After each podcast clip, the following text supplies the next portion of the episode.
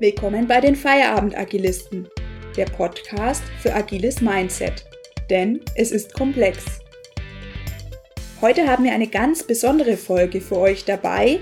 Und zwar hatten wir Steffen und Joachim zu Gast und haben über das Thema Agilität in großen Organisationen gesprochen. Die Folge wird zweigeteilt sein. Im ersten Teil sprechen wir über unsere Erfahrungen, Learnings, über unsere Lieblingstools in der agilen Welt und haben auch noch einige Buchtipps für euch dabei. Und der zweite Teil wird sich um das Thema virtuelle Zusammenarbeit drehen. Hier geht es vor allem darum, was sind die Erfahrungswerte des letzten Jahres, von was sollten wir in Zukunft weniger machen und was kann mehr werden, was kann ausgebaut werden, welche Themen werden uns in Zukunft beschäftigen. Die Folge wurde remote aufgenommen, daher seht uns bitte nach, dass die Tonqualität nicht die beste ist. Das tut aber dem Inhalt keinen Abbruch. Ist auch eine lange Folge geworden, die ihr aber vielleicht auch zweigeteilt hören könnt. Wir wünschen euch auf jeden Fall jetzt viel Spaß. Ja, hallo. Wir haben heute zwei Premieren. Ich bin ganz aufgeregt. Zum einen haben wir das erste Mal ein Interview wir haben heute Steffen und Joachim zu Gast, dürfen sich dann gleich auch selber vorstellen, da freuen wir uns sehr drauf. Und zum anderen ist es unser erster Podcast, den wir remote aufnehmen. Also wir sind zu viert und wirklich an vier verschiedenen Orten. Ähm, wir haben uns dagegen entschieden, gleich das super Klangqualitätsstudio aufzubauen. Wir leben ja die 80%-Regel und nicht die 100%. Ich denke, falls die Tonqualität ein bisschen anders ist als sonst, da gewöhnt ihr euch gleich dran.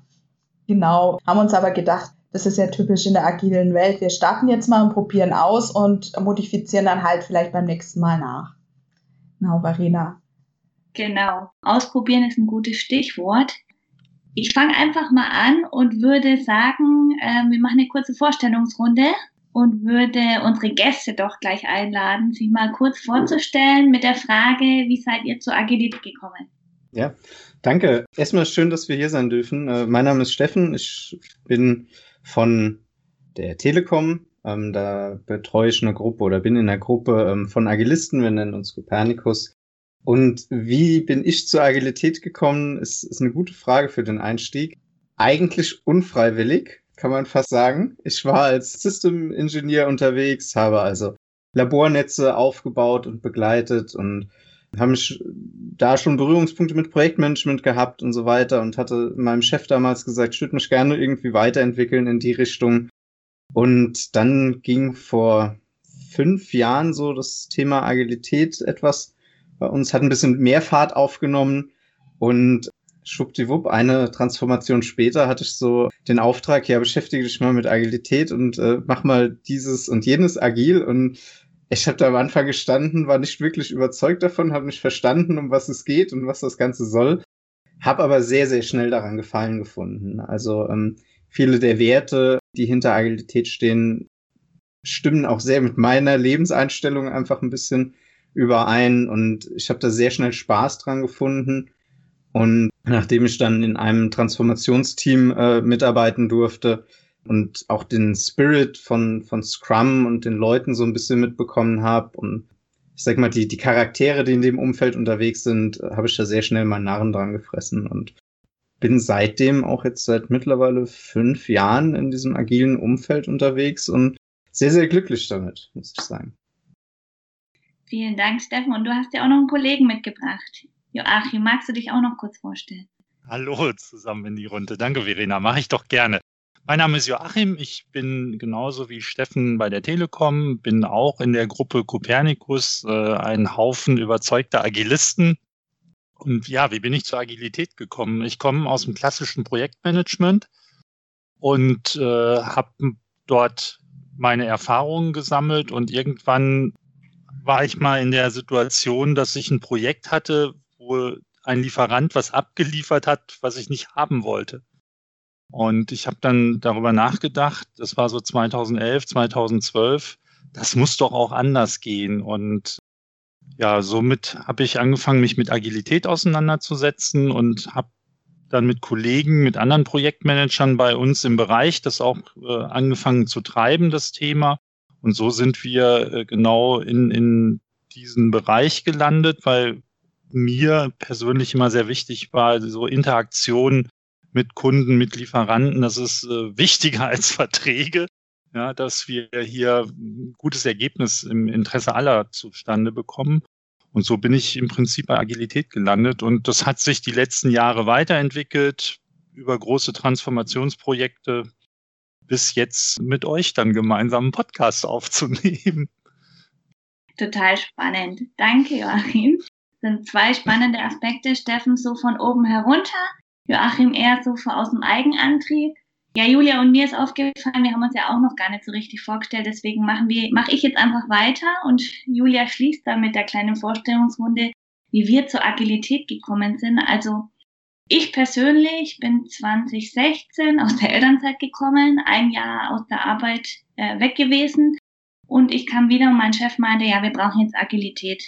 Also auch so wie Steffen von 0 auf 100 und habe dann, ja, wie fängt man an, verschiedene Bücher gelesen, Schulungen gemacht und so richtig praktisch erfahren durfte ich es dann. Ich musste klassisch Scrum-Schulung machen, mich zertifizieren lassen und dann durfte ich ja Scrum Master erstmal spielen. Das war sehr ja nach Regeln und wie man halt so anfängt unsicher. Und dann wiederum bin ich zum Change Management gekommen und da durfte ich die Lean Change Methode auch mit ähm, ja da durfte ich es dann richtig erfahren mit Feedback einholen, was für den Kunden tun und dann sich wieder verbessern, kleine Sachen ausprobieren. Und seitdem bin ich eigentlich begeistert hinter den Werten und ja, glaube ich, entwickle ich mich da auch weiter. Aber da kommen wir dann noch drauf. Dann gebe ich jetzt einfach mal weiter an Julia, ähm, dass du dich noch kurz vorstellst. Ja, also ich finde es spannend, weil ich habe mir selber eigentlich auch noch gar keine Gedanken so richtig drum gemacht. Also Scrum habe ich früher auch schon gehört, habe auch verstanden, wie das funktioniert, habe das eher, war jetzt so, ja, jetzt nicht äh, so richtig geflasht oder habe da jetzt kein Feuer gefangen. Bei mir fing es auch so 2016 an, als plötzlich dieses Design Thinking kam. Wir müssen jetzt Design Thinking machen. Und äh, da habe ich mich das erste Mal so richtig damit beschäftigt und bin dann eigentlich auch auf ähm, Schulungen gekommen, wo ich mich eigentlich zum Thema Design Thinking weiterbilden wollte. Und das war dann letztendlich so, ein, so eine Schulung, so agile Methoden, einmal ein Rundumschlag. Und da habe ich total Feuer gefangen, also weil mir der Pragmatismus und diese Effizienz der agilen Methoden so gut gefällt. Also das Timeboxing, Post-it kleben, einfach ausprobieren, loslegen, nachjustieren und habe da dann vor allem so Lean Startup Methode Feuer gefangen und habe dann angefangen auch ja kleinere Tools auszuprobieren. Im täglichen war dann auch in so einem kleinen agilen Team.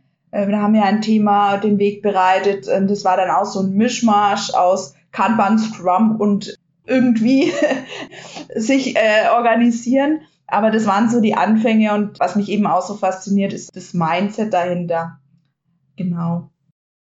Ja, glaube, wir haben alle so mit den Methoden angefangen, oder? Und dann sind wir so, ich glaube, jetzt entwickeln wir uns erst so ins Agil-Sein weiter, Julia, was du auch meinst mit dem Mindset, ne? Ja, ich denke, das klingt ja auch in unseren ähm, Podcasts durch, dass das Mindset ist ja wichtiger fast als die Tools, äh, weil die Tools anwenden ohne das Mindset. Es nicken alle im Video, energisch. Ähm, das ist ja das Wichtigste. Was, was mich noch interessieren wollte, wollt ihr vielleicht, Steffen Joachim, noch kurz zwei Sätze zu eurer Gruppe Copernicus sagen? Seid ihr, ähm, habt ihr einen offiziellen Organisationsauftrag oder seid ihr eher so guerillamäßig entstanden? Äh, ich glaube, wenn ich mich richtig erinnere, sind wir so guerillamäßig entstanden. Also wir kommen ursprünglich fast alle aus der gleichen Einheit, also aus der damaligen Einheit. Es war der gleiche Organisationsbereich und da haben wir viel Freiheiten von unserem Management bekommen und haben so eine kleine Guerilla-Einheit gegründet und sind dann auch ganz schnell gleich durch den gesamten Konzern gezogen mit unseren Ansichten und unseren Ideen, unseren Trainings.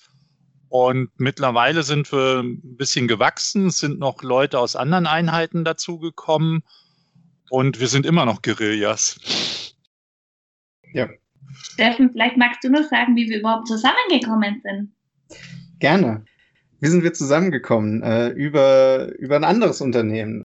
Die Launch Labs äh, hatten einen Community Exchange äh, einberufen und Verena und ich hatten das Glück, dass wir in die gleichen Gruppen äh, oder in der gleichen Gruppe im Prinzip waren in kleinen Breakout-Sessions und zusammen sogar ein Quiz gewonnen haben. Erster Platz, äh, überragend für das erste Mal direkt äh, zum Sieg. Ähm, so haben wir uns kennengelernt und ähm, haben dann auch im Prinzip festgehalten, ja, lass uns doch einfach mal so auch austauschen. Und so sind wir eigentlich zusammengekommen. Ja, auch so ein agiles Prinzip, Austausch, Zusammenarbeit ähm, und was wir daraus auch gemeinsam lernen und auch weitertragen können. Ne? Und hm. Julia, ja, sind wir auf den Podcast gekommen. Ja, ich denke, das ist auch äh, das Grundthema, das uns alle eint. Wir sind alle agile Guerillas, äh, gerade jetzt in großen äh, Traditionsunternehmen. Ich denke auch, das ist eine eine gute Methode, um das Thema Agilität auch einzuführen, einfach vorzuleben und dann gucken sich andere Leute das ab, fangen auch Feuer. Es werden erste Themen umgesetzt. Das ist auch unsere Erfahrung, dass es so wahrscheinlich oft erfolgreicher ist, als wenn jetzt von oben runter beschlossen wird, wir machen jetzt Scrum oder wir machen jetzt agil und keiner hat überhaupt verstanden, worum es überhaupt geht. Mhm. Genau, also spannend. Ähm, wir haben ein Spiel vorbereitet. Wir haben nämlich auf unserem Miro-Board ein virtuelles Bonbonglas. Das könnt ihr jetzt nicht sehen, ihr könnt es euch aber vorstellen. Und da sind Zettelchen drin. Marina, willst du was zum Spielmodus sagen? Genau, wir haben verschiedene Fragen vorbereitet und ähm, jeder von uns, damit jeder Redezeit bekommt, ähm, darf sich eine Frage rauspicken und die anderen antworten drauf. So haben wir uns jetzt auf den Spielmodus geeinigt. Und ja, das möchten wir jetzt gerne mit euch teilen. Ich übergebe jetzt erstmal an Joachim und er darf gerne die erste Frage stellen. Ah, dann entscheide ich mich für deine agile Lieblingsmethode. Julia. Ha. ich habe mir gerade gedacht, dass ich hätte es eigentlich deine agile Lieblingstools nennen können. Äh, ich glaube, eins meiner liebsten Tools ist das wirklich das Timeboxing. Also ich habe auch einen Time Timer, also diese Uhr, die kennt ihr vielleicht, äh, wo man schön die Zeit ablaufen Absolut sieht. überteuerte. Ja, genau, absolut überteuert, total simpel. Gibt's auch virtuell, auch on board bei Windows gibt's einen Timer, den kann man auch gut verwenden, aber das ist so mein mein Lieblingstool, das sich wirklich einsetzt, das kann man nicht auch gut in der klassischen Welt einsetzen weil man einfach unter Zeitdruck wesentlich produktiver ist. Also es ist zwar anstrengender, das ist ja auch das Vorteil, dass Agil nicht anstrengend ist. Es ist anstrengender, aber das ist so mein Lieblingstool. Gut, ich würde an Steffen übergeben. Danke. Also Timekeeping finde ich, finde ich sehr wichtig. Was, wenn, wenn ich eher so auf die Methoden wieder ein bisschen schaue, ähm, Tools, Methoden, bin ich immer noch unfassbar fasziniert von, von Kanban und den Möglichkeiten, wenn man richtiges Kanban macht. Ich habe es selten gesehen, dass es irgendwo so gelebt wird, wie, wie es auch in den äh, Kanban-Prinzipien beschrieben ist. Aber ich glaube, wenn man, wenn man da wirklich dran arbeitet und ähm, diesen Prozess für sich etabliert ähm, und die Transparenz halt wirklich schafft, seine Bottlenecks konsequent auch irgendwo transparent macht und angeht, ähm, kann das einem Unternehmen extrem helfen. Ich sehe das bei uns auch immer wieder ein bisschen daran hängen, ich will nicht scheitern sagen, sondern hängen, dass halt die Wertströme in großen Unternehmen einfach so groß und lang sind, dass, dass du oftmals immer nur dabei bist, lokal zu optimieren und halt nie diese Ende-zu-Ende-Schiene richtig hinbekommst. Trotzdem bin ich da immer noch ein Riesenfan von und ähm, versuche auch mit so einem Kanban-like Mindset, Lean-Mindset immer ranzugehen und zu gucken, dass, dass man da einfach einen Mehrwert mit erzeugt, Schritt für Schritt, peu à peu, aber seine Wertflüsse im Prinzip immer weiterentwickeln kann. Also das, das wäre so für mich ähm, wenn wir auf Methoden schauen, eigentlich so meine Lieblingsmethode oder die, die ich auf jeden Fall am spannendsten finde. Und Verena, möchtest du weitermachen? Ja, gerne. Meine Lieblingsmethode. Ich habe gerade mal gedacht, ähm, meine Lieblingsmethode ist die Lead Change Methode, weil ich die halt einfach auch so positiv praktisch erfahren durfte. Dazu haben wir auch schon mal eine Podcast-Folge gemacht. Ähm, und als Julia jetzt gesagt hat, ähm, ihre Lieblings Tool ist das Timeboxing, habe ich mir überlegt, ja, was gibt's denn für eine kleine Methode da draus? Weil Lean Change ist ja doch so ein großes Framework. Ähm, und ich glaube, so Umfragen, einfach mal Feedback einholen und daraus zu lernen, ist so mein Lieblingstool. Um da auch, ja, sich daran zu verbessern und auch mal zu hören, was andere sagen, weil ich bin immer wieder erschrocken oder ähm, ich, man geht immer so von sich aus und hat gar nicht im Blick, was es für andere Facetten auch gibt. Deswegen glaube ich, wenn es so ein kleines Tool ist, ist es für mich Umfragen und daraus ja Quintessenzen zu ziehen. Mhm. Gebe ich nochmal zurück an Joachim, der natürlich auch seine eigene Frage beantworten darf. Super. Jetzt hast du mich vollkommen falsch erwischt. Nein, ich, ähm, Lieblingsmethode habe ich ganz ehrlich nicht. Ich habe ein Lieblingstool und jetzt äh, könnt ihr den Werbejingle einspielen. Ja, also Post-its. Ich liebe Post-its. Ja. ja, also das, äh, das ist vollkommen oldschool und ähm, ich, ich habe auch ein schlechtes Gewissen über das ganze Papier, was man produziert, aber man ist so unglaublich flexibel damit. Und man kann es immer wieder umgruppieren. Die Dinger kleben gut an fast allen möglichen Orten, ob es Glasscheiben, Wände, Stoff oder sonst irgendwas ist. Und ähm, ich kann es immer wieder umgestalten und, und, und. Das hilft, äh, Teams Sachen halt mal zu visualisieren und, und ein klares Bild zu kriegen. Und wenn einem was nicht gefällt, dann hänge ich es wieder zurück. Und äh, also finde ich total klasse. Es, äh, kommt man in so einen kreativen Flow mit rein. Finde ich super.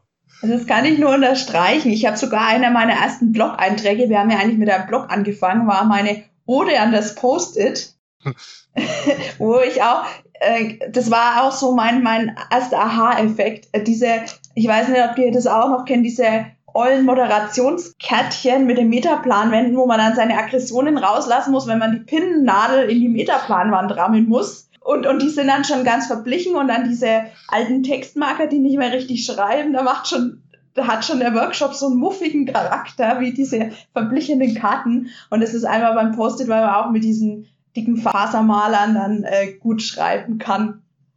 Genau, finde ich klasse. Ist witzig, ich habe mal einen Artikel zur Nutzung von Post-its geschrieben. Wenn du sagst, deine Ode an die Post-its, ich habe mal bei uns im internen Netzwerk einen Artikel zu Nutzung, richtige Nutzung von Post-its geschrieben.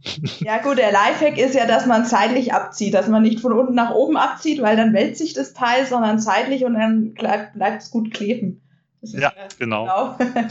ich habe noch eine Ergänzung zu deinem schlechten Gewissen bezüglich Umwelt, dass du so viel Papier produzierst. Kann man jetzt auch alles ganz toll virtuell machen. Das stimmt. Genau. Das wäre jetzt schon eine gute Überleitung zu unserem Thema, aber wir spielen noch ein bisschen. Genau. Und schicken uns jetzt auch ein bisschen, dass wir dann noch Zeit haben, über die virtuelle Zusammenarbeit zu reden. Wer will denn als nächstes ziehen? Du sprichst doch gerade. Ja. Zieh du. Okay, dann ziehe ich mir raus, was war dein größtes agiles Learning? Genau, und würde da mal an Verena übergeben. Ähm, mein größtes agiles Learning muss ich jetzt kurz überlegen. ja, ich glaube, man muss sich ausprobieren und ähm, daraus wieder lernen. Weil nur wenn ich es praktisch ausprobiere, kann ich schauen, ob es für mich gut ist und ob ich damit auch leben kann und ob, Steffen, du hast es vorhin gesagt, ob es zu meinen Werten passt. Und ja, das ist so mein großes agiles Learning. Steffen, magst du gleich weitermachen? Klar, gerne was ist so eins meiner größten agilen Learnings? Trust the process.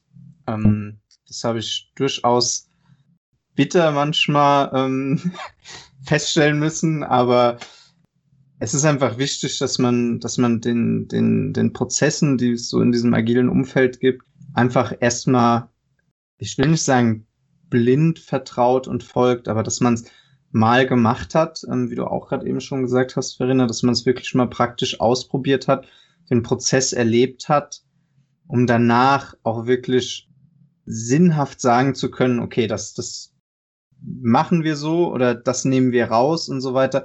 Wir haben oft das Problem, ähm, dass wir, bevor wir etwas getan haben, schon anfangen, Prozesse umzubauen und, und Sachen auseinanderzurupfen und wir nehmen uns da das Beste raus. Wir wissen aber eigentlich gar nicht, warum es das Beste ist und was die anderen Elemente des Prozesses bedeuten und warum sie da sind, ohne es halt wirklich mal äh, erlebt zu haben. Und das ist so für mich eins der großen Learnings, ähm, Trust the Process, sich wirklich darauf einlassen, die Dinge erstmal richtig zu tun und danach erst anzupassen.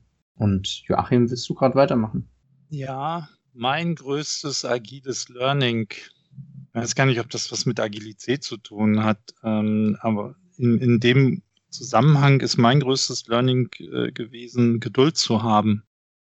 Also wer sich auf eine agile Reise begibt, muss ganz, ganz viel Geduld haben und vor allen Dingen finde ich Geduld auch mit anderen Menschen, weil man sich häufig so die Frage steht, warum schnallt er das jetzt nicht? Warum, warum kriegt er das nicht hin? Und äh, da muss man Geduld haben, weil nur weil man selber meint, dass man da einen Schritt weiter ist und äh, heißt es noch lange nicht, dass die, die Umwelt das auch gleich verstanden haben muss, sondern die Menschen um einen rum brauchen vielleicht ihre Zeit dafür, haben auch ihre Vorbehalte und da muss man Geduld haben. Das ist so mein persönliches Learning dabei. Und ich erwische mich halt manchmal dabei, dass ich total ungeduldig dabei bin und äh, mir dann wirklich so die Frage, was machen wir hier überhaupt? Und ah, Geduld haben. Julia. Ja, mein größtes agiles Learning war tatsächlich, dass auch die Entscheider agiles Mindset brauchen. Also es hilft nicht, irgendwo ein agiles Team zu implementieren und dann zu sagen, macht mal, sondern alle Entscheider außenrum müssen auch verstanden haben, was heißt agil. Agilität und auch dieses Mindset haben. Ähm, also dieses Verständnis für den Prozess, idealerweise das auch mal gemacht zu haben und eben auch das Verstehen, was wir da überhaupt machen. Denn sonst äh, gibt's totale Missverständnisse oder sonst werden agile Teams oft in diese Happy Life Wohlfühlecke gedrängt. Ähm, die machen da ein bisschen, haben Spaß, es wird ja immer ein bisschen so mit Spielekonsole und Kicke verglichen aus der Startup-Szene.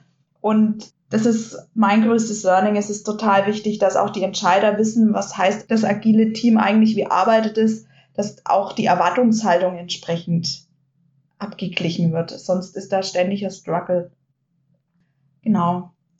Marina, Genau, ähm, ja, ist ein wichtiger Punkt und ich bin bei allem so dabei, ähm, gerade dieses Geduldsthema auch. Ich, ich erwische mich auch immer wieder dabei, so ungeduldig zu sein.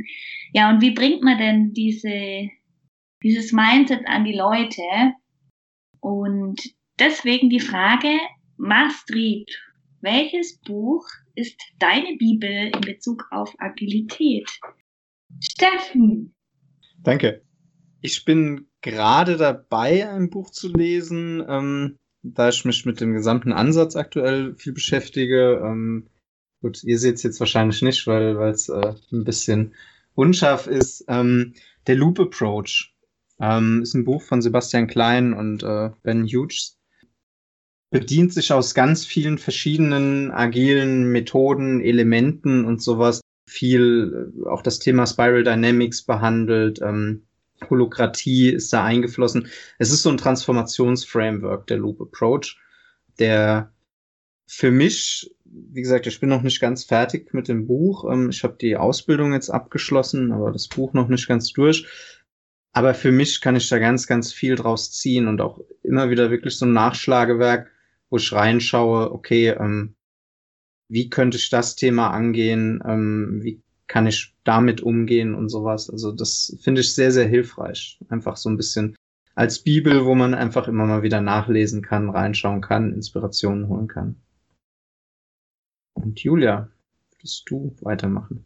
Ja, gerne. Ich schreibe jetzt auch schon fleißig mit. Ich, ich packe euch auch dann die Links in den Show Notes, liebe ZuhörerInnen, äh, dass ihr dann die Bücher auch nochmal nachschlagen könnt. Das muss ich nicht auf jeden Fall auch lesen. Äh, meine Bibel ist die Kunst des klaren Denkens von Rolf Dobelli. Das ist so ein Buch mit 52 Denkfehler, die sie besser anderen überlassen. Und da geht es wirklich um, um so ja, Denkfehler, die wir machen oder Annahmen, die wir machen. Zum Beispiel, dass wir Entscheidungen in der Zukunft basierend auf die Energie, die wir in der Vergangenheit reingesteckt haben, treffen. Und das ist, liest sich total leichtgängig, weil jeder Denkfehler sind nur drei Seiten. Und da schlage ich immer wieder nach. Also dringende Empfehlung von meiner Seite. Joachim, hast du auch ein Buch? Ja, habe ich. Klaus Leopold, Business Agilität neu denken.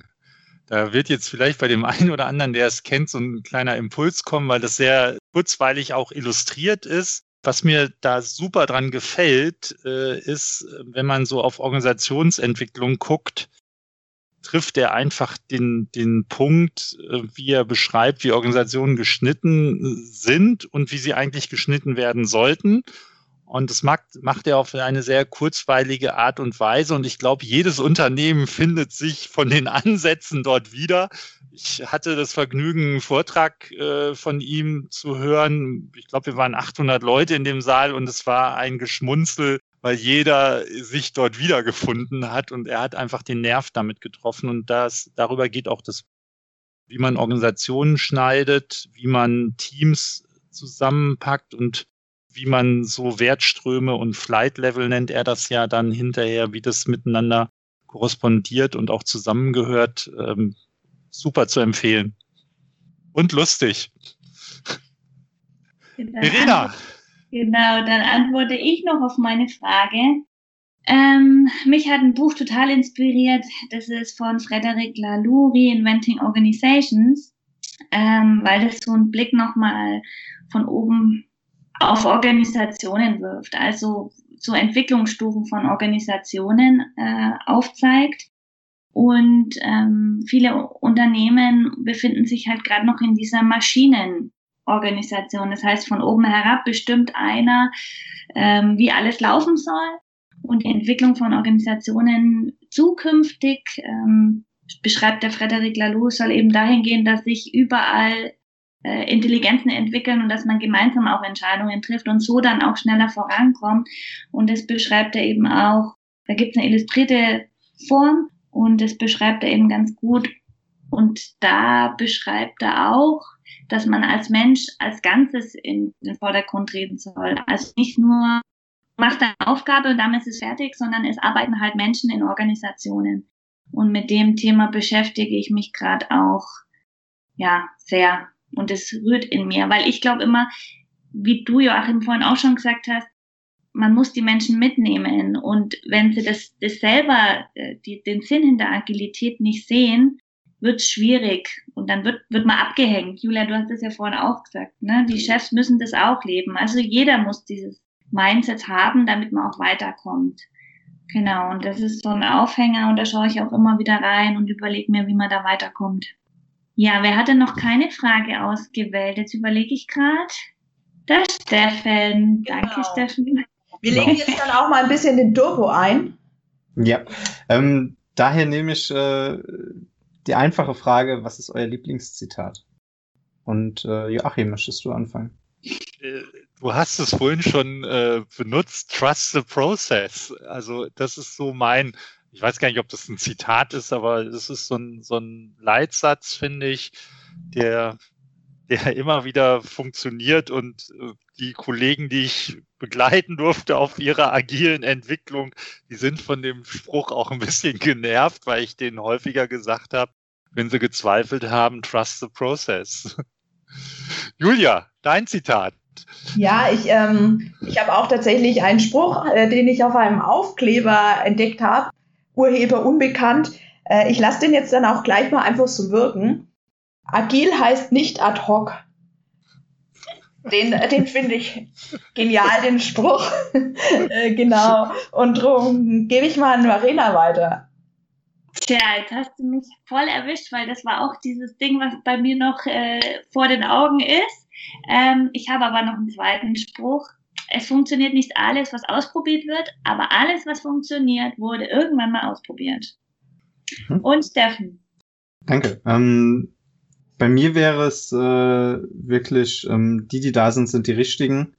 Ähm, ist zwar auch kein richtiges Zitat, sondern das Open Space Prinzip, aber ich adaptiere das für mich auch sehr darauf, ähm, arbeite mit denen, die bereit und willig sind und ähm, nicht die, die dazu gezwungen werden, weil das verbrennt auf beiden Seiten einfach immer sehr viel Energie. Und dann kommen wir dazu, den nächsten zu ziehen. Und wer war noch nicht? Ich glaube, es war jetzt jeder von uns. Wir ziehen schon dran. Dann, Verena, machst du gerade weiter, bitte. Genau. Okay. Die Julia möchte was dazu sagen. Nein, ja, ich hätte jetzt eine super Überleitung gehabt, aber jetzt ist äh, das Timing schiefgegangen. Ah, kein Problem. Genau. Die, die da sind, sind die richtigen.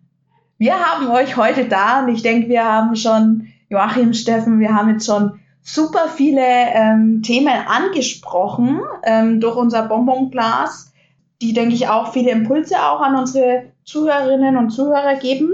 Die, die da sind, sind die richtigen auch, um über das Thema zu reden, das uns gerade alle beschäftigt, nämlich wie arbeiten wir aktuell, äh, also seit dieses böse Wort, das niemand sagen will, also seit Corona im, im letzten Frühjahr, wie hat sich da die Arbeitswelt verändert? Äh, wir arbeiten ja alle sehr viel remote. Wir nehmen jetzt auch einen äh, Remote-Podcast auf und äh, wir würden jetzt gern einfach noch ein bisschen drüber sprechen. Wir haben jetzt schon eine halbe Stunde geschafft. Äh, die Zeit verfliegt. Ja, aber ein bisschen noch drüber sprechen, was so auch eure Learnings, eure Erfahrungen sind und was ihr denkt, wie das ganze Thema weitergeht. Genau. Vielleicht mal, ähm, Steffen, mit dir anzufangen. Wie hat sich deine Arbeitsweise eigentlich im letzten Jahr so verändert? Ähm, ich bin wesentlich mehr zu Hause. Das ist so der, der erste Punkt. Also äh, ich fand das sehr interessant, so Ende letzten Jahres ähm, mal auf äh, meine Zeitkonten und sowas zu gucken, was ich an Reisezeiten hatte. Das war ein Zehntel von dem vom letzten Jahr, also vom vorletzten Jahr ja mittlerweile von 2019. Und wir haben Januar, Februar waren wir noch stark aktiv, muss man wirklich sagen, was Reisen angeht. Ähm, das ist so, so eine der, der, der größten Veränderungen. Also ähm, wir machen nichts mehr face-to-face, -face, was auch gut ist, denke ich, aktuell. Vor zwei Jahren hätte ich gesagt, niemals funktioniert das. Niemals wäre wär das so, dass das, diese ganzen Workshops und ähm, diese ganzen Klärungsgespräche und sowas, dass das virtuell funktioniert. Das ist so die größte Veränderung für mich. Ähm, die Tage haben sich irgendwie verändert. Es, es war ein Shift drin von den Zeiten. Es sind viel mehr Konferenzen geworden. Aber auch da, wir im Unternehmen sind es gewohnt, remote zu arbeiten, weil unsere Teams eigentlich immer schon verteilt waren. Und ähm, dass wir dann irgendwelche äh, WebEx-Meetings oder sonst was einstellen und, und remote miteinander arbeiten, war irgendwo schon im Grundgedanken vorhanden und von daher war die Umstellung nicht riesengroß. Für mich persönlich hat das aber bedeutet, ganz viele Trainings und Workshops, die eigentlich immer face-to-face -face gelaufen sind, jetzt komplett anders zu machen. Also zu überlegen, okay, ähm, teilen wir das auf zwei oder drei Tage auf mit, mit zwei, drei Stunden am Tag? Wie machen wir das Ganze in der Zusammenarbeit, wie, wie kriegen wir ein Tool hin, wo wir zusammenarbeiten müssen. Früher hat man im Raum gesessen, im Stuhlkreis, hat mit Post-its gearbeitet und das an Metaplanwände geklebt. Ähm, das fehlt jetzt einfach. Wir haben im Prinzip am Anfang nur das Telefon gehabt und hatten noch nicht mal richtig gute Möglichkeiten, gemeinsam in ein Dokument zu schreiben. Wir haben dann uns mit, mit unseren Office-Lösungen äh, bedient. Das hat auch gut funktioniert. Ähm, mittlerweile nutzen wir äh, Online-Whiteboards, die dann entsprechend auch sehr schnell freigegeben wurden und eingeführt wurden. Ja, das war so die größte Veränderung, die man sehen kann. Ich denke, dass das geht euch nicht anders. Verena vielleicht. Ja, also das letzte Jahr war für mich total spannend und jeder meckert ja immer nur. Aber für mich war 2020 irgendwie so ein richtiger Sprung nach vorne. Also mir ist ja Zusammenarbeit total wichtig und ich habe so einen Kollegen, der sagte mal, Workshops virtuell, das geht überhaupt nicht. Und wir haben das letzte Jahr äh, das Gegenteil bewiesen und wir haben, glaube ich, ziemlich viele mitgenommen und überzeugt, dass Workshops, also inhaltliches Arbeiten an Themen, sehr gut virtuell geht. Und jetzt ist bei mir gerade wieder so der Shift, wo ich sage, ähm, bei virtuellem Arbeiten geht auch manches verloren. Also gerade dieses wie geht's dir? Dieses von Angesicht zu Angesicht, dieses Spüren, ähm, wenn auch was nett stimmt oder einfach mal zusammen lachen beim Mittagessen. gibt's gerade nicht und das fehlt mir gerade auch. Also ich bin gerade wieder so in dieser umgekehrten Denke, was müssen wir tun, damit auch das andere wieder funktioniert. Also ich gebe dir total recht, Steffen. Letztes Jahr war es so diese, boah, cool Tools, kann man total inhaltlich cool auch arbeiten. Und jetzt geht's mir so drum, wie schaffe ich auch dieses andere möglich zu machen. Ja, waren so meine, oder sind gerade meine Herausforderungen letztes Jahr. Joachim, magst du noch? Äh, ja, also äh, größte Veränderung, also ich bin, bin seit 2009, im, im Amerikanischen gibt es so einen coolen Begriff, so ein Road Warrior. Ja, ich habe seit 2009 vier Tage die Woche auf der Straße gelebt, ja, und, und dort gearbeitet. Äh, Trainings, äh, Projektmanagement und alles Mögliche. Und äh, ich habe festgestellt mit meiner Frau zusammen, dass ich äh, 2020 oder in, in elf Jahren noch nie so viele Tage am Stück zu Hause war. Also ich war, bin seit Februar im Homeoffice und äh, äh, ich, seitdem bin ich auch zu Hause. Und, und das ist ein ähm, extremer Gewinn an Lebensqualität, mu muss ich ganz klar sagen. Ja, also wir sind vorher auch klar gekommen, wir kommen jetzt auch gut klar. Also das so aus dem Privaten und beruflich gesehen natürlich, äh, der Steffen hat schon gesagt äh, und du auch, dieser Shift wir haben ganz, ganz viele Präsenztrainings gegeben. Also ich glaube, wir haben 2019 40 oder 50 Präsenztrainings mit Copernicus gegeben insgesamt. Und die sind 2020 total weggebrochen. Und äh, da mussten wir Alternativen schaffen, weil der Bedarf war ja trotzdem da. Und wir haben gesagt, das geht nicht. Und es hat doch funktioniert. Und das Feedback ist auch gut. Und wir haben, glaube ich, ganz, ganz viel gelernt, was alles geht. Und ich bin auch vollkommen bei dir, Verena. Bestimmte Sachen gehen wirklich nicht. Also dieses, äh, dieser soziale Austausch beim Essen, der fehlt mir auch. Also ich habe einmal Lagerkoller gekriegt, da bin ich, als das noch ging, in die Stadt gefahren und habe mir, äh, habe mich in einen Café reingesetzt und von da gearbeitet, weil ich brauchte einfach Leute um mich rum. Ich habe hier ganz alleine in meinem Homeoffice gesessen, meine Frau war arbeiten und da war keiner. Und das hat mich an dem Tag echt angekäst. Und ähm, Andererseits schätze ich es auch die Freiheit, die ich jetzt zu Hause genießen kann, ja, mir mal meinen Tag auch anders zu gestalten und nicht so fremd äh, äh, gesteuert zu sein. Also das ist, sind eigentlich echt so Vorteile. Dieser persönliche Teil bleibt auf der Strecke, da hast du recht. Schwierig. Julia, wie ist es bei dir? Ja, also ich, ich, ich kann alles eigentlich auch unterstreichen und ich, ich finde das eigentlich so eine gute Analogie auch zu dem ganzen agilen Thema, zur agilen Welt. Wir haben uns plötzlich mit einer Veränderung arrangieren müssen mit einer komplexen Welt, die wir nicht vorhersagen konnten. Also wir konnten ja wirklich nicht sagen, wie sich das Ganze entwickelt und mussten dann, ihr habt ja da schon ganz viel gesagt, es war ein totaler Change. Ähm, die, die bisherigen Methoden haben nicht mehr funktioniert. Man musste ausprobieren, am Anfang dann pragmatisch gestartet und dann immer mehr ausgebaut, auch in einen Arbeitsmodus gekommen, der wieder funktioniert. Also ich, ich finde es einfach auch als Bild oder als Adaption auch so wertvoll oder als Learning eben. Wir versuchen oder wir lernen gerade alle besser mit Veränderung oder auch mit dieser Ungewissheit klarzukommen. Also ich denke, wir sind da ja eh schon erprobt äh, durch unser agiles Mindset. Das, boah, das klingt jetzt so polemisch, aber genau, ähm, das finde ich so spannend dran, dass wir jetzt eigentlich ja alle wieder in dieses Ausprobieren gehen mussten und dass wir, ihr habt alle gesagt, wir dachten, es geht nicht und es ging doch.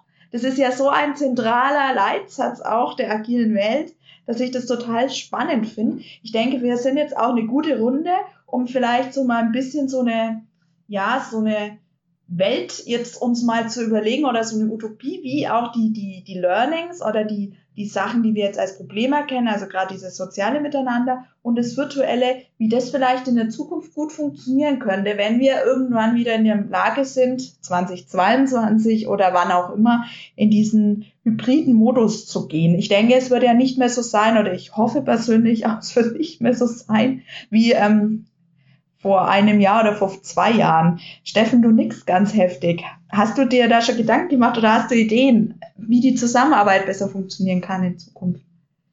Ähm, ja, Gedanken habe ich mir dazu gemacht. Ähm, eine Lösung habe ich noch nicht so ganz gefunden. Joachim hat es schon gesagt, er genießt so ein bisschen die, ähm, die gewonnene Lebensqualität, äh, dass man nicht mehr jeden, jede Woche unterwegs ist. Ähm, das ist bei mir auch so. Wie ich schon gesagt habe, ein Großteil unserer Teams sind verteilt ähm, über Deutschland. Also es ist selten so, dass, dass ein gesamtes Team an einem Standort zusammensitzt, was, was schade ist, gerade auch für den sozialen Austausch und sowas. Und da bin ich halt so ein bisschen am, am Überlegen auch, wie die Zukunft aussehen kann. Ähm, ich glaube, wir können viele fachliche Dinge mit einer guten Tool-Unterstützung gut virtuell machen. Die soziale Komponente funktioniert bei uns, ich sage jetzt mal aus Workshops und sowas rausgelöst, bei uns im Team Copernicus auch sehr gut. Wir, wir machen regelmäßige Austauschrunden, wo wir nur über nicht über die Arbeit oder fast nicht über die Arbeit, sondern über Soziales sprechen. Ähm, wir, wir telefonieren uns privat mal zusammen, einmal äh, im Monat, so aktuell, äh, wo wir abends ein bisschen Online-Brettspiele spielen und sonst was. Das, das hilft alles und das kann auch durchaus Teams bei uns helfen, dass sie einfach in Zukunft mehr soziale Interaktion haben. Das Problem, was ich sehe, ist, man braucht so einen, so einen gewissen Grundstein. Also man muss Vertrauen im Team aufbauen, man muss einen sozialen Kontakt erstmal herstellen, man muss sich als Team kennen und sich gegenseitig vertrauen, um sich auch zu öffnen und sozial miteinander zu interagieren. Oftmals ist es leider noch so, dass man zwar weiß, wer in seinem Team ist und man arbeitet mit den Leuten zusammen, hat die aber noch nie gesehen. Vielleicht einmal irgendwo kurz gesehen. Und mit Videotelefonie und sowas wird das Ganze besser.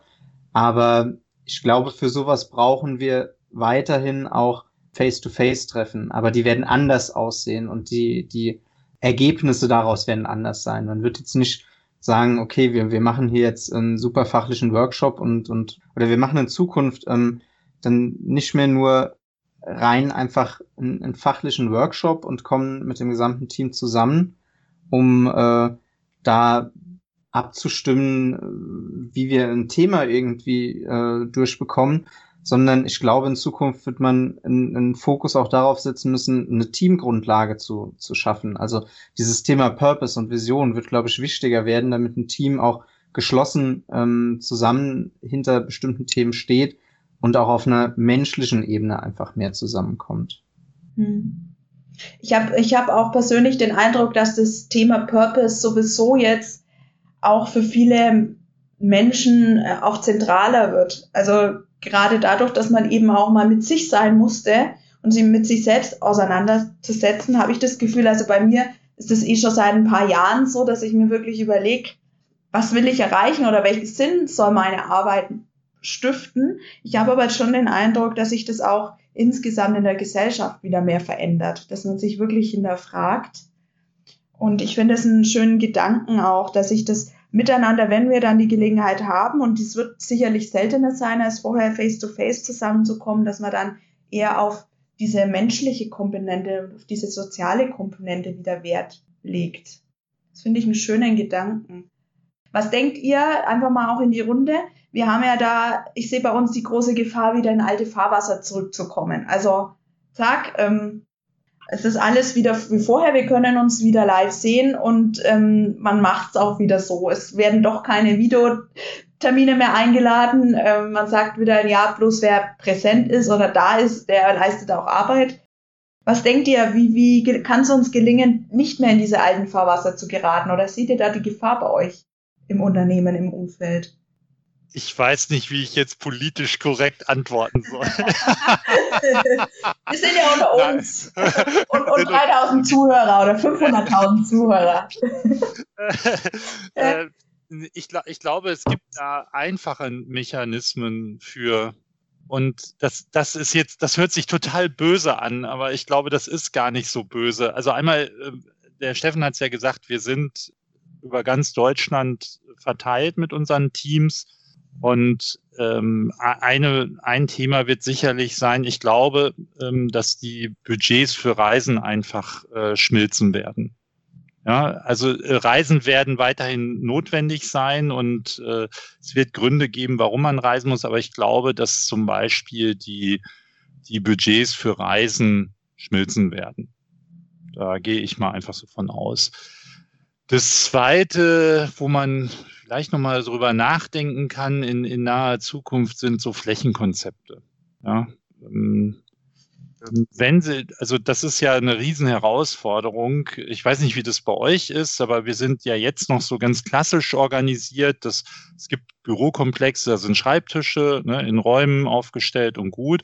Und wenn wir zukünftig eine höhere Qualität bei unseren dann in Präsenz stattfindenden Meetings haben wollen, dann brauchen wir, glaube ich, auch andere Räumlichkeiten damit wir ähm, einen hohen Mehrwert auch erzielen können. Und das heißt, dass sich die Flächenkonzepte in Konzernen oder in Firmen überhaupt, glaube ich, verändern müssen. Also du brauchst, ist jetzt auch wieder so ein Modewort, ich glaube, du brauchst so Coworking Spaces und, und Collaboration Spaces. Äh, das sind die Dinge, die wir zukünftig gebrauchen.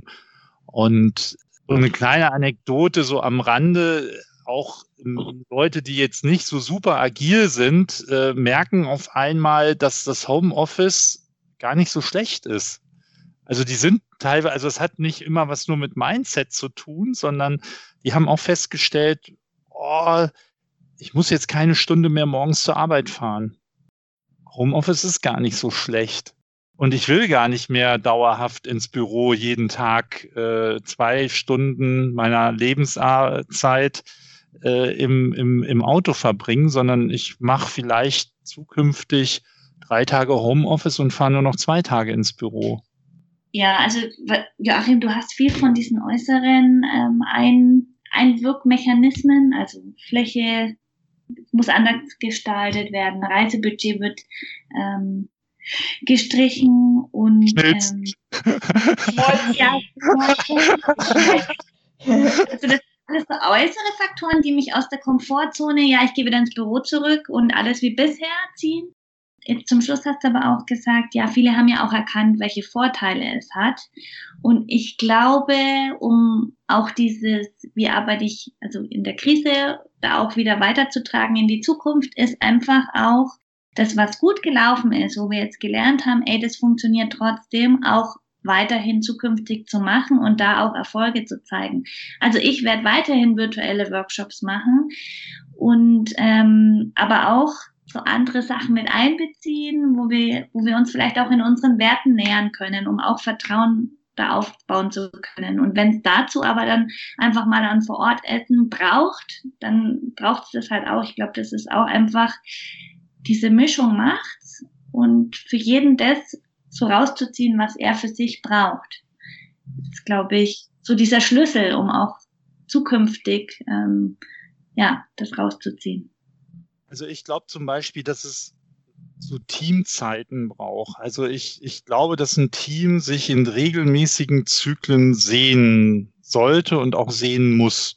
In der Vergangenheit war das häufig so, dass es vielleicht in manchen Bereichen sogar alle vier Wochen war. Das glaube ich nicht mehr also bei erfahrenen Teams, weil der Steffen hat es vorhin gesagt, äh, bei neuen Teams, die müssen sich definitiv sehen, damit du Vertrauen äh, aufbauen kannst. Und das ist so, ich sag mal, ich, ich komme auch mit Menschen besser klar, die ich schon mal äh, gesehen habe, die ich ich sage jetzt einfach mal so, das hört sich ein bisschen schräg an, auch gerochen habe, ja, in irgendeiner Form. Es, man sagt ja nicht umsonst, man kann sich gut riechen, ja. Ähm, das, das sind einfach Sinne, die wir als Menschen benötigen, ja. Und äh, wir sind sinngetrieben und unsere Sinne spielen da eine ganz wichtige Rolle äh, dabei und die, die gehen häufig über die Videokamera einfach verloren. Und ähm, da, da glaube ich schon, um Vertrauen aufzubauen, muss man sich sehen und Teams brauchen Teamzeiten. Mal gucken, wie wir das in den, im Business-Ansatz dann umgesetzt kriegen. Ich glaube, das wird für alle Firmen eine Herausforderung. Habt ihr schon Pläne, wie ihr euch trefft, Steffen und Joachim? Also erstmal hoffe ich wieder bald. Ähm, aber wir haben, wir haben da noch wirklich keine Pläne, was, was unser Team angeht. Ähm, Joachim kann ein paar Sachen sagen zu den Gegebenheiten, in den Flächen. Aber ich glaube, auch da sind wir aktuell mehr reaktiv, nein, nicht unbedingt reaktiv, aber wir planen da noch nicht so weit voraus aktuell. Wäre aber wichtig wahrscheinlich, ähm, dass man sich da auch nochmal so Ziele setzt. Julia, hast du schon irgendwie einen Plan? Ja, also oder beziehungsweise ich mache mir eben viel Gedanken. Das schwingt auch viel mit, was ihr schon gesagt habt. Was ich wirklich schön finde, ich glaube, ich werde mir das irgendwo auch ausschreiben, ist das Thema Qualität.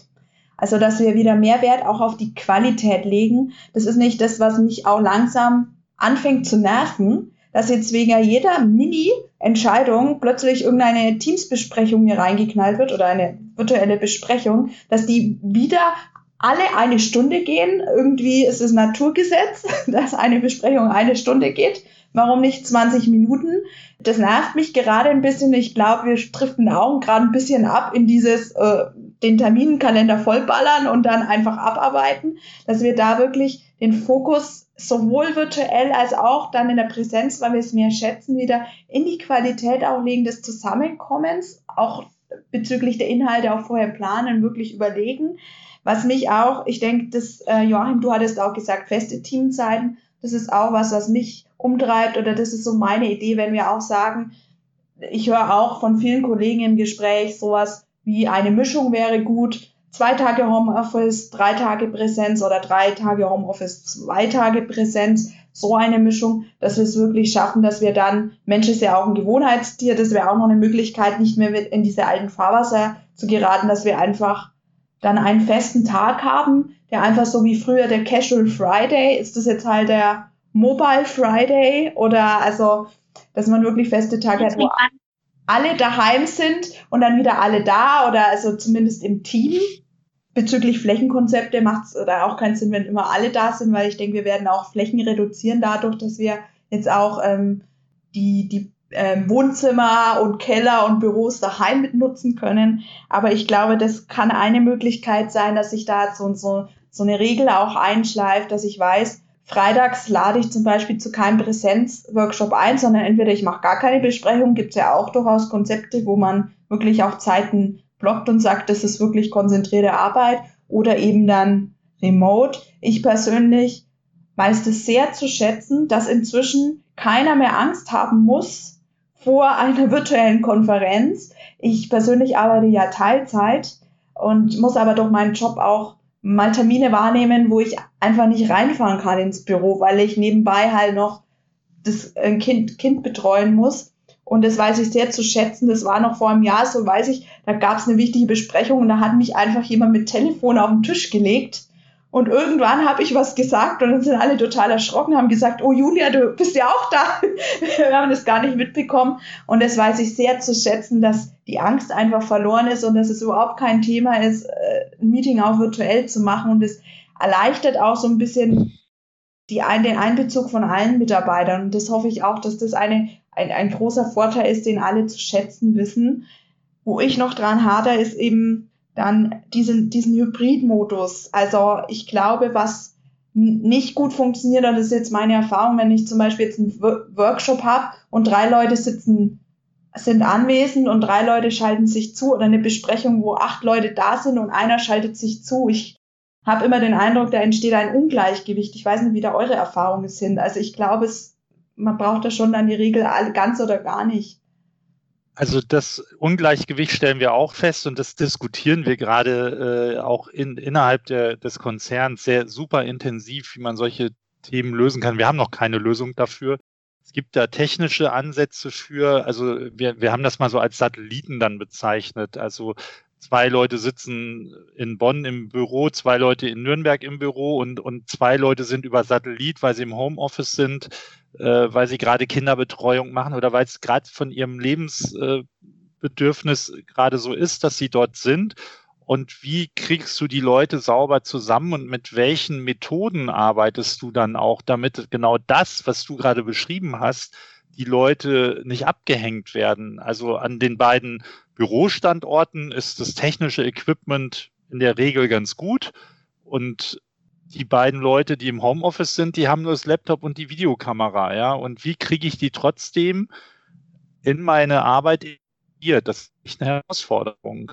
Und mhm. das ist, äh, da müssen wir, glaube ich, noch Hirnschmalz reinstecken, äh, wie, wie das äh, funktionieren kann. Wo ich ein bisschen Angst vor habe, dass wir jetzt von einem Extrem ins andere fallen. Also äh, wir haben das vorhin auch schon so besprochen. Früher sind wir für alles gereist und ich mache mir echt ein bisschen Sorgen, dass wir demnächst für nichts mehr reisen. Ja, ähm, sondern dass alles nur noch per Video gehen muss. Und das fände ich halt auch echt schade. Weil das ist, dem ist, glaube ich, nicht so. Mhm. Ich glaube, das ist wichtig, halt diese, diesen Sweet Spot zu finden, diese, diese richtige Mischung. Ähm, ich muss auch sagen, was, was mir halt einfach auffällt ähm, im Gespräch mit vielen Kollegen oder auch in, in Retros und so weiter, seit dem letzten Jahr haben ähm, die Termine einfach extrem zugenommen. Julia hat es gerade eben schon mal angesprochen. Äh, Meetings gehen generell eine Stunde, weil das ist der Standard äh, Outlook ähm, Punkt. Ich habe mittlerweile auch angefangen, die fünf oder zehn Minuten, je nachdem, ähm, einzustellen, dass, dass man Meetings früher beendet. Das Problem ist, das machen auch andere Kollegen, aber es wird halt trotzdem immer bis, bis zur nächsten vollen Stunde äh, weitergeredet. Also da ist die Selbstdisziplin auch immer ein bisschen gefragt. Und ähm, man hat kaum noch die Gelegenheit, mal kurz bei einem Kollegen anzurufen und dem eine Frage zu stellen, weil die Kalender sind halt wirklich voll. Und ähm, du bist halt äh, acht Stunden am Tag im Meeting. Und ähm, da bleibt dann halt auch irgendwie nicht mehr so viel Zeit, um, um wirklich produktiv zu arbeiten. Also das ist auch so ein Extrem, was jetzt durchs Homeoffice irgendwo hochkam. Früher, gerade wenn man an einem Standort war, man hat mal kurz was ähm, besprochen, hat sich mal ganz kurz mit einem Kollegen auf einen Kaffee getroffen oder sonst was. Das war extrem wertvoll und extrem produktiv, aber ja, ist, ist jetzt irgendwie schwieriger geworden und dafür quillen die Kalender voll mit Terminen. Also es ist schwierig, da die Balance zu halten. Mhm. Das ist total schön, die Diskussion, weil äh, man sieht, glaube ich, ganz gut, dass wir an unserer Meeting-Kultur jeder von uns, glaube ich, arbeiten muss und jeder, jeden, jeden beschäftigt auch ein bisschen was anderes. Und Steffen, was du gerade gesagt hast, mit dem, ja, früher habe ich den Kollegen hab mal schnell im Gang getroffen und da was geklärt. Vielleicht schaffen wir es da auch irgendwie, das in unsere Teams-Meetings mit einfließen zu lassen und die auch einfach zu strukturieren. Also bei uns, bei mir geht es ganz oft los, so, Teams-Meetings und um was geht's? Und ja und das und das und das und das. Und keiner fragt dann mal, ja, wie geht's dir eigentlich? Oder was beschäftigt dich gerade und ich glaube, das mit einfließen zu lassen, da probieren Julia und, und ich uns auch gerade ein bisschen aus, dass man gerade sowas auch mit integriert in Besprechungen, ist vielleicht ausprobieren auch für jeden wert. Mhm. Also ich habe da ähm, einfach mitgenommen, auch muss ich wirklich sagen, aus der aus der Loop-Ausbildung. Ähm, wir haben ja eh in, in Workshops und sonst was mit, mit Check-ins und Check-outs gearbeitet normalerweise. Ähm, mittlerweile wirklich die meisten Meetings, die ich besuche, zumindest mal die, die von, von mir oder von uns ähm, veranstaltet oder moderiert, facilitiert werden, ähm, fangen halt mit einem Check-in an und da auch wirklich aus dem Loop rausgenommen die Fragen, äh, wie bist du hier und was hat deine Aufmerksamkeit? Das sind zwei ganz simple Fragen, die aber sehr ähm, mächtig sein können, wenn sich die, die Teilnehmer des Meetings darauf einlassen und einfach mal ein kurzes Signal geben, was bewegt mich gerade, was habe ich gedanklich so vor mir, wo, ähm, wo stehe ich? Und ähm, das, das macht mit einem selbst ganz viel, dass man einfach das nochmal geteilt hat, dass man das rauslassen konnte. Das macht aber auch mit den anderen ähm, viel, dass sie halt einfach wissen, wo bin ich gerade bei dem Kollegen dran. Weil vieles von diesem Feingespür, was man einfach von, von Angesicht zu Angesicht hat, Du merkst, wie die Leute reagieren, du, du merkst, ob sie angespannt sind, wie sie drauf sind. Das geht virtuell selbst mit Kamera ganz oft verloren oder ganz viel verloren. Ich nehme jetzt einen dicken, fetten roten Marker, unterstreiche es fünfmal, mache noch ein Ausrufezeichen dahinter. Ich denke, Verena und meine Erfahrung genau das Gleiche. Also Check-in, Check-out, unbedingt was, was ihr auch alle ausprobieren solltet äh, wirklich ein wertvolles Instrument. Mit Blick auch auf die Uhr ist es so lustig, weil genau als wir von dieser genau eine Stunde gesprochen haben, haben auch unser Podcast jetzt schon die eine Stunde überschritten.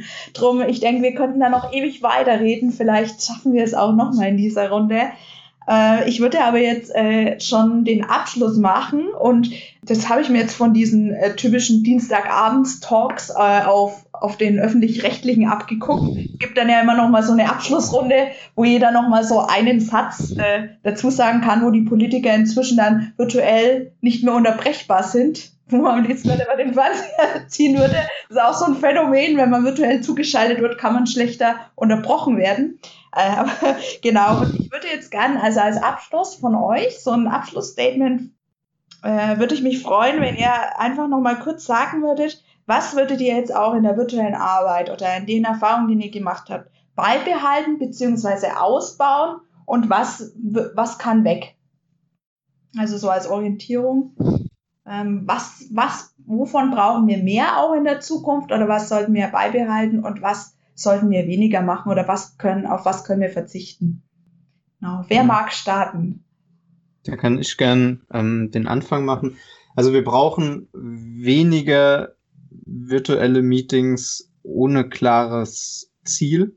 Ähm, es ist ein Phänomen, was noch schlimmer geworden ist, finde ich, ähm, dass immer mehr einfach was rausgehauen wird. Die Leute wissen teilweise gar nicht, um was es dabei geht, fragen aber auch nicht nach, muss man auch sagen. Hm, warum nimmst du an einem Meeting teil, ohne zu wissen, um was es geht? Und ähm, da einfach mehr Qualität reinzubekommen. Und das ist so das, was ich auch mitnehme. Ähm, virtuelle Meetings mit hoher Qualität, gut vorbereitet, sind extrem hilfreich und ähm, sollten wir auf jeden Fall beibehalten. Aber auch da die Waagschale halten ähm, zwischen, zwischen Menge und ähm, wann muss man was face-to-face -face machen, wann macht man was virtuell. Ich hänge mich mal hinten dran, Steffen. Ähm, für die Zukunft würde ich mir wünschen, dass wir mehr Mut haben, Meetings, wo wir keinen Mehrwert stiften können, zu verlassen. Sowohl in Präsenz als auch virtuell, das würde ich gar nicht unterscheiden. Wenn ich merke, dass ich hier keinen Mehrwert bringen kann, dann muss ich da nicht eine Stunde oder zwei Stunden drin sitzen bleiben, egal ob jetzt online oder virtuell, äh, eine Präsenz. Einfach den Mut zu haben, zu sagen, ey Leute, ist nicht mein Meeting, ist nicht mein Beritt, kann ich keinen Mehrwert stiften, ich wünsche euch viel Erfolg und, und rauszugehen. Das würde ich mir wünschen. Ich mache es kurz und ich schließe mich auch an. Also ich kann dem nur folgen, was ihr jetzt schon gesagt habt. Ich würde mir wünschen, weniger E-Mails. dass wir da noch andere Art der Kommunikation finden. Vielleicht auch durch strukturiertere Besprechungen mit mehr Persönlichkeit aber. Hm. Ich kann auch alles wieder unterstreichen. Ich denke, was wir noch mehr brauchen werden, ist auch die Eigenverantwortlichkeit, Steffen, du hattest auch vorhin Selbstdisziplin genannt, auch von jedem Einzelnen, auch zu gucken auf seine Work-Life-Balance, zu schauen, dass ihm gut geht, dass er auch äh, sich trotzdem auch abgrenzen kann, seine Pausen auch einhält. Genau, und eben weglassen, was er auch schon gesagt hat, dieses Ein-Stunden-Thema, wo 20 Personen dann über ein Thema reden, äh, also dieses unbedingt dabei sein müssen, ich denke auch, das können wir reduzieren und da einfach mehr Vertrauen aufbauen. Das war ja auch was, von dem wir immer wieder gesprochen haben. Mut, Vertrauen, ausprobieren, in die Veränderung gehen.